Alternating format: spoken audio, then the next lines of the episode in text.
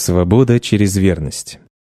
Потребительская культура соблазняет нас хотеть все больше, больше и больше. В основе этой рекламы и маркетинга лежит предпосылка. Больше значит лучше. Я и сам так думал много лет. Делайте больше денег, посещайте больше стран, ловите больше впечатлений, имейте больше женщин. Однако больше не всегда лучше. Скорее верно обратное.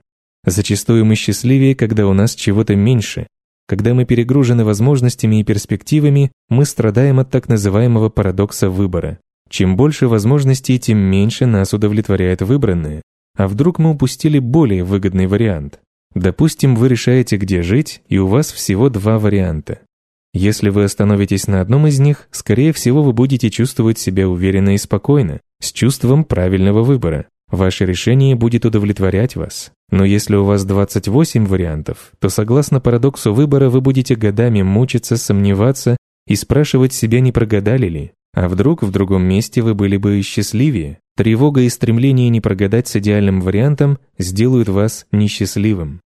Так что же делать? Если вы такой, каким был я, вы постараетесь ничего не выбирать. Вы захотите как можно дольше сохранить все возможности. Вы не захотите делать выбор.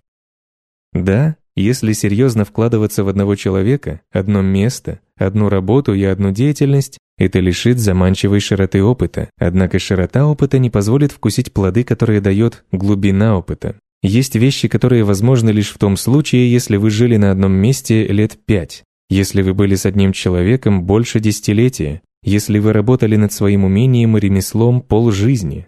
Сейчас, когда мне за 30, я наконец понял. Выбор раскрывает богатство возможностей и опыта, которые иначе недоступны, куда бы я ни ездил и что бы ни делал. Когда вы гонитесь за широтой опыта, вы все реже возвращаетесь к тем или иным новым приключениям, людям и вещам. Если вы никогда не бывали за рубежом, первая заграница произведет большой сдвиг в сознании, ведь доселе вы не видали чужих краев. Но если вы побывали в 20 странах, 21 почти ничего не добавит. А если вы побывали в 50 странах, 51 добавит еще меньше. Аналогичным образом обстоит дело с материальной собственностью, деньгами, хобби, работами, друзьями, романтическими или сексуальными партнерами, всеми жалкими и поверхностными ценностями, которые люди выбирают себе. Чем старше и опытнее вы становитесь, тем больше приедается каждое занятие, когда я в первый раз выпил на вечеринке, это было замечательно. Когда я выпил в сотый раз, это было неплохо. А пятисотый – ничего особенного, выходные как выходные. А тысячный – до чего же все надоело. Однако в последние несколько лет со мной произошло нечто важное. Я стал делать выбор. Я тщательно просеял свой круг знакомств, а также свои ценности и занятия. Я завязал со всеми бизнес-проектами и полностью сосредоточился на книгах и статьях. И что же? С тех пор популярность моего сайта превзошла все ожидания. Я давно храню верность одной женщине и, к своему изумлению, нахожу это более приятным, чем все романы и свидания и связи прошлого. Я живу на одном месте и дружу с немногими людьми, но зато эта дружба серьезная и здоровая. И я понял парадоксальную вещь.